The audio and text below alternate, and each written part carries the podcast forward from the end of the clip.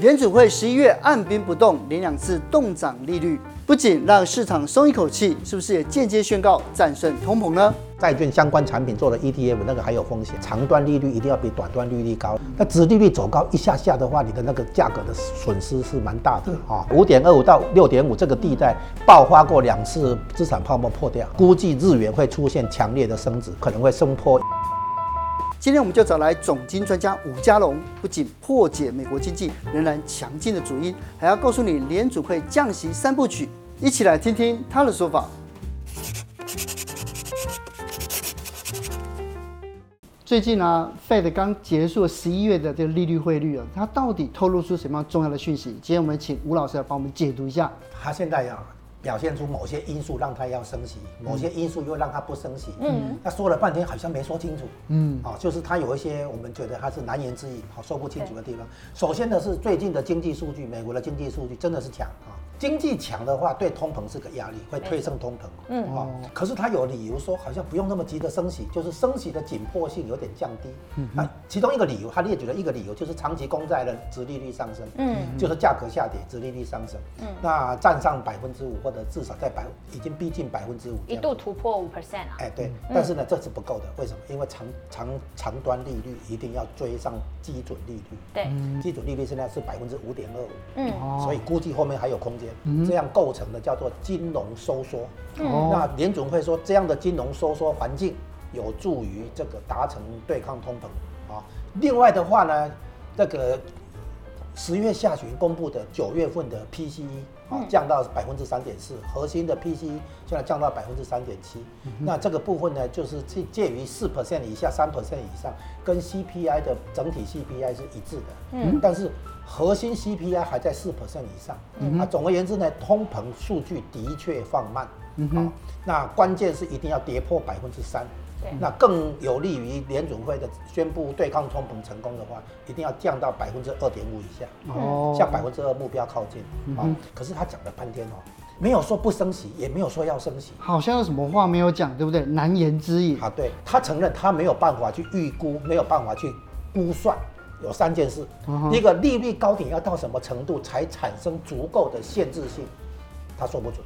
对，就是到底要升到什么地步才算是说有足够的紧限制性的第一点。第二点呢，货币紧缩效果就升起升到现在，实体经济好像没什么降温。嗯，但货币紧缩效果什么时候才能够充分展现出来？他也说不准。可是展现出来的时候，会不会就是已经过头了？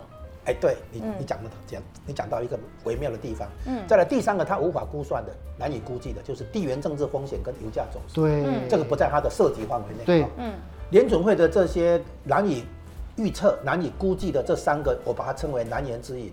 它就是隐隐藏着一个含义，就是政策的沟通。联总会跟市场做沟通的时候，有些话它没有办法讲得很具体、很明确。嗯，啊，所以它会有一种模糊性。那这是他不得已，不是他故意的哦。这个部分是这样子。嗯，可是其实老师，我们可以看到啊，这一次联准会呢会暂停升息，很大的一个原因也是这些长期债的殖利率啊被推升了，特别是美国十年期公债的殖利率啊一度突破了五 percent。那这背后该怎么来解读呢？那是这样，十年期公债殖利率啊是商业交易用的利率的基准。对，然后呢，商业交易的话，在这个基准上面去加码，根据风险的程度，哦，叫做风险贴水。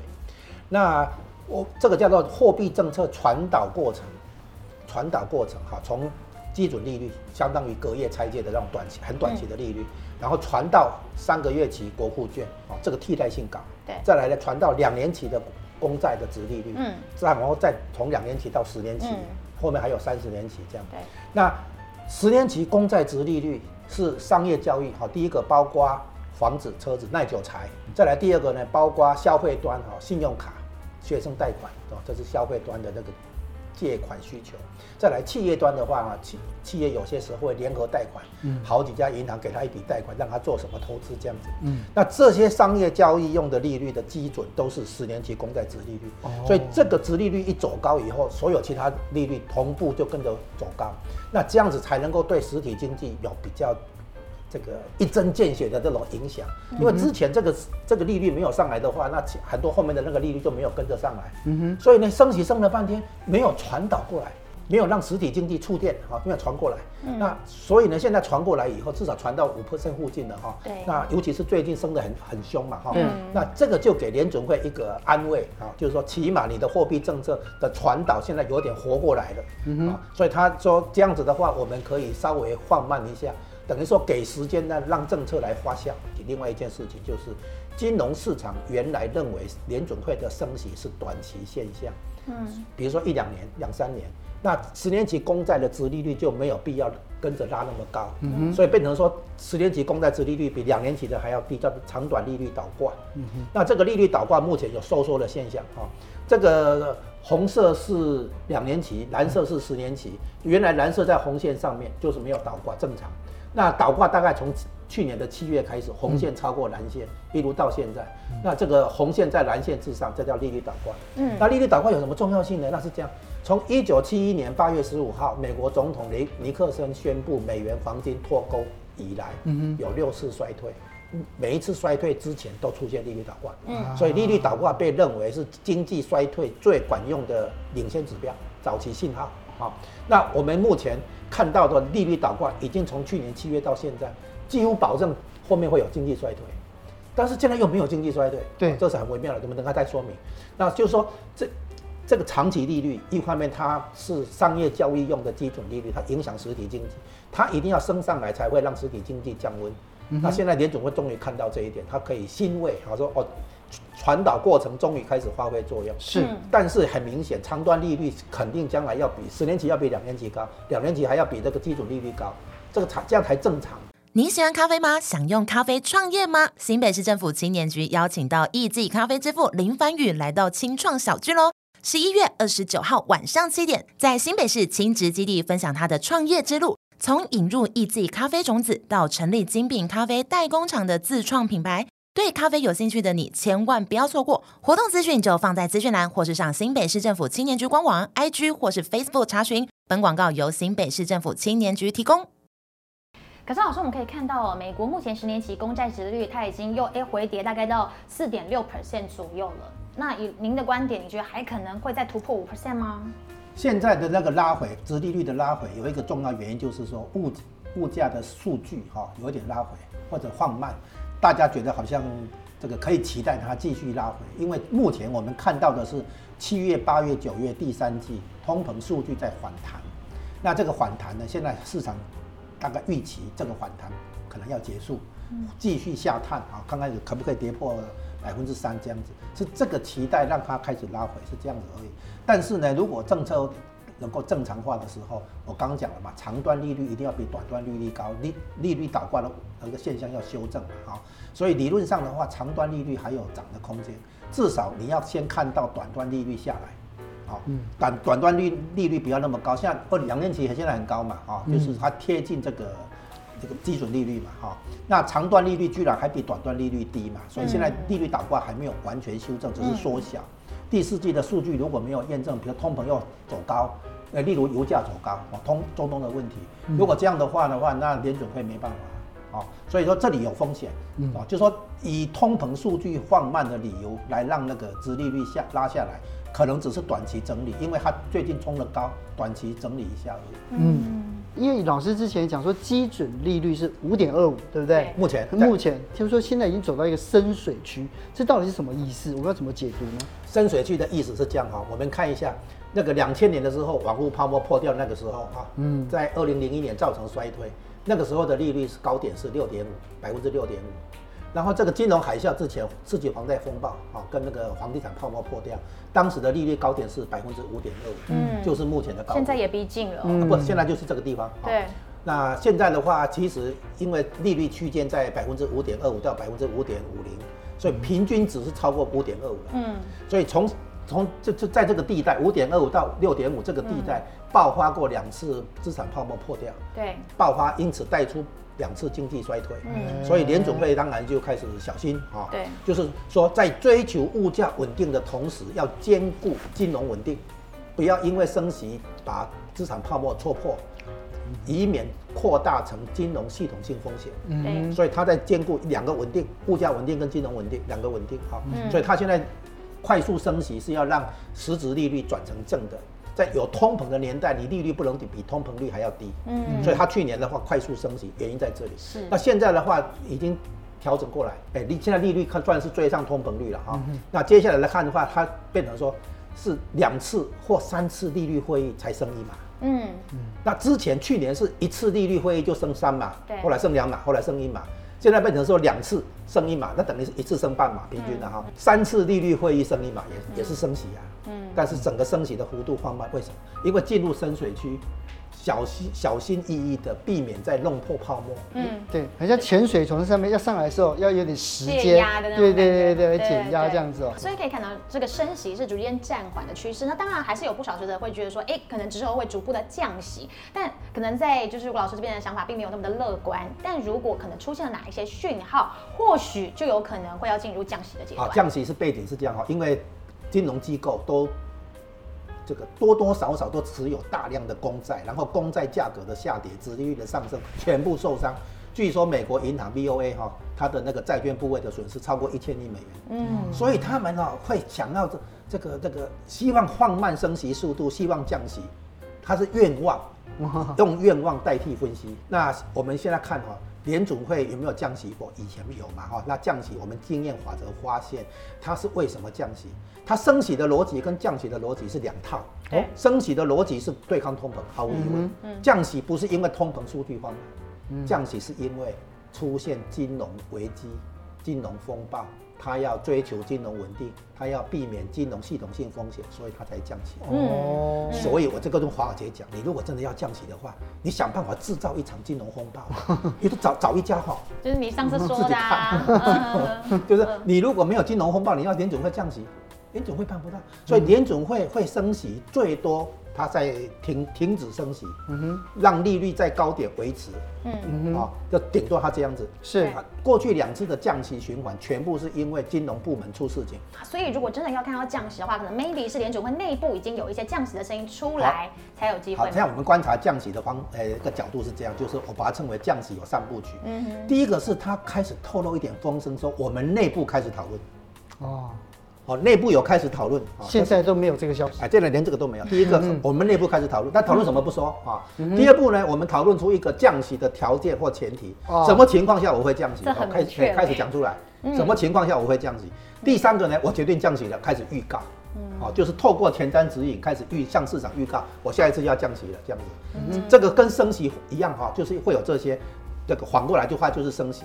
是那我们现在看到的哈，因为美国的是刚刚公布的第三季的 GDP 成长率居然高到百分之四点九，可以看出来哈，很强哎。那现在的话，如果美国继续保持这么高的成长率的话，联准会没得选，只能升息。是，所以这是为什么你刚刚提到这个债券的部分哈，它肯定还要再跟上来。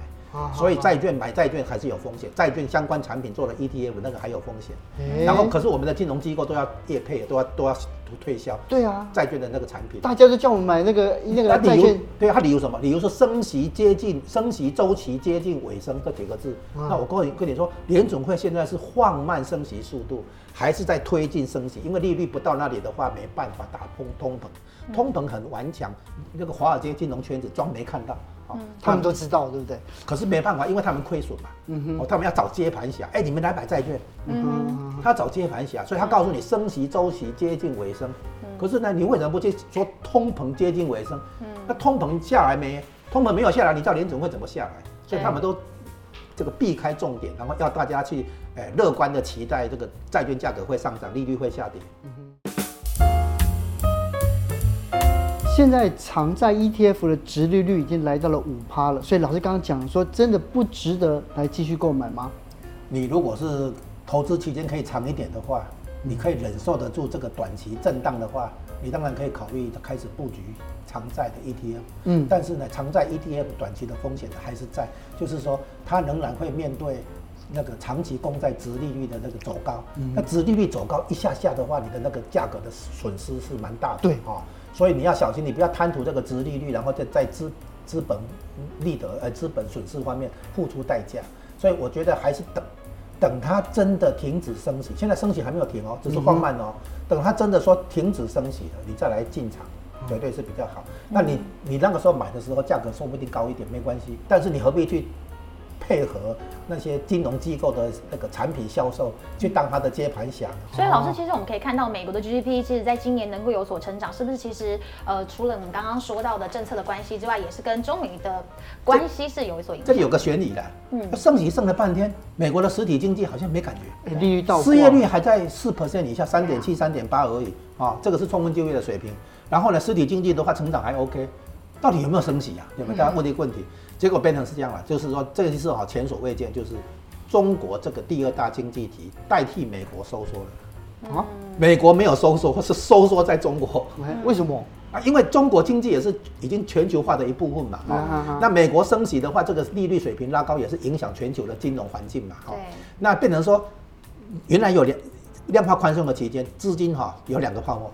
一个是中国的房地产泡沫，一个是美国的公债泡沫，两、嗯、个债券泡泡沫。那美国抢先升息，说要对抗通膨，那结果中国那边的泡沫破掉，中国那边的泡沫破掉以后，那边的钱就跑出来，跑来哪里？跑来美国买债券，撑住美国泡沫。所以美国的泡沫没有破，中国的泡沫破掉。嗯、啊，中国那边就开始收缩，什么地方财政危机啊，债债券违约啊，哈，对对，然后什么银行危机啊，不良资产嘛，哈，然后甚至这个前面有就业危机，缴不起房贷啊，哦啊，出口跟制造业衰退啊，哈。所有这些问题就发生在，就该收缩的部分仿佛发生在中国，对，然后美国这边就不用收缩，不用衰退。那现在因为这前所未见，为什么？因为这个是中国成为第二大经济体以来第一次发生的，这前所未见，真的以前有。以前有类似的，就是日本，对不对？差一点点而已。因为既然刚才谈到日本，呃，日币对美元已经贬破了一百五哦，所以现在这个它凸显出来什么样的讯息？哎，日元哈是。唯一全球主要经济体当中，唯一还没有摆脱量化宽松的，欧洲已经在升息，摆脱量化宽松，英国也是，只有日日本还维持零利率，甚至有一点点负利率这种情况啊，然后它会变成全球对抗通膨、货币紧缩的一个破口。嗯，很多金融机构会跑去日本借钱搬钱，搬到其他地方运用。所以呢，如美国如果要收缩的话，到最后欧洲、美国、欧洲都要收缩的话，最后一定要日本也配合。因为日本不配合的话，那它成为一个破口嘛，啊，那日本为什么不不配合呢？就是说日本的的通膨啊已经结束通货紧缩的时代，啊，然后它现在的通膨率呢占占上百分之二，然后维持在百分之三，那为什么呢？因为日本把它的通膨解读为输入型通膨，它不是国内需求够强大，然后把通膨撑起来。那国内需求怎么看呢？看一个关键数据，叫做日本的工资成长率。嗯，那日本的工资成长率哈，本来在这个五二点九，后来二点三，再来一点一，现在变成零点八，工资增长率现在还比通膨率低。嗯哼，那表示说我工资增加一点点，可是都被通膨吃掉。对，所以对工资来讲还不构成一个强大的支撑。所以现在日本政府可能要大企业哈调高薪资。那如果到时候成立的话，那工资的增长出来的话，看看有没有改善。如果工资的增长不上来的话，表示国内的需求不足以支撑目前这个通膨。这个通膨是输入型，所以日本央行就不敢结束量化宽松，原因在这里。哦，那所以关键变数是看这个日本工资增长率。那。如果将到时候日本开始实现这个货币政策正常化的话，那么估计日元会出现强烈的升值，因为之前流出去的资金哈，去买美国、欧洲的股票、债券投资啊，或者跑到其他地方，包括中国、台湾等等都有。那在这种情况下，这些流出去的日元要开始出售在外面买的资产，所以美国的股票、欧洲的股票、美国的公债、欧洲的公债会有抛售潮。然后这些资金回来的话，会变成日日元会升值，那这个有潜力。去年十十月到十二月的时候，日元出现快速增值，从一百五十一升到一百二十八左右哈。那个原因就是因为当当当时黑田东彦这个总日元日日本央行总裁，把十年期公债值利率的波动区间从百分之零点二五扩大为百分之零点五，市场解读为可能要开始启动货币政策正常化，结果没有，没有以后呢就。就贬贬回来，现在贬到一百五、一百一百五十、一百五十一这样子，啊，那估计可能继续贬下去，一直到日本央行宣布说工资增长率上来，日本的总需求上来，可以再推动货币政策正常化，那个时候就会强力的升值，这样子，那升值的范围有可能哈，从比如说现在往一百六推进，对不对？那到时候可能会升破一百三到一百二，甚至于升到一百二以内。好，是这样子。那将来会有日元的那个强力升值的机会，所以如果投资人有兴趣的话，你有闲钱的话，那我建议你们去买买日元，把日元当做定存来买，买起来摆着放着，就等它货币政策正常化。嗯，跟刚刚老师，我们其实我们大家现在就还是以台湾人的角度来讲，就会希望它不要那么快货币政策正常化嘛，因为我们还是希望说日元我们可能在更低、更甜的价格可以让我们去买。一厢情愿。短期内就可能会进入到货币真的正常化吗？还没那么快，但是呢，我是说它迟早要货币政策正常化啊，因为它的通膨是已经连续好长一阵子，所以它不能再去回避这个问题，就是就是通货紧缩时代已经结束。是，那你现在对通通膨的那个力道有疑问，但是这个问题恐怕也还是已经到了，因为现在你再继续搞量化宽松，人家已经说效果已经没有了。嗯，所以呢，他还是得乖乖的回来进行正常化，然后开始那个启动这个这个结束零利率的问题，然后这样的话呢，日元会升值。嗯，所以你如果有有兴趣、有耐心的话，买起来等它。好，假庆崩蛋你，呵，就这样子。好，今天谢谢吴老教授，谢谢你，谢谢教授。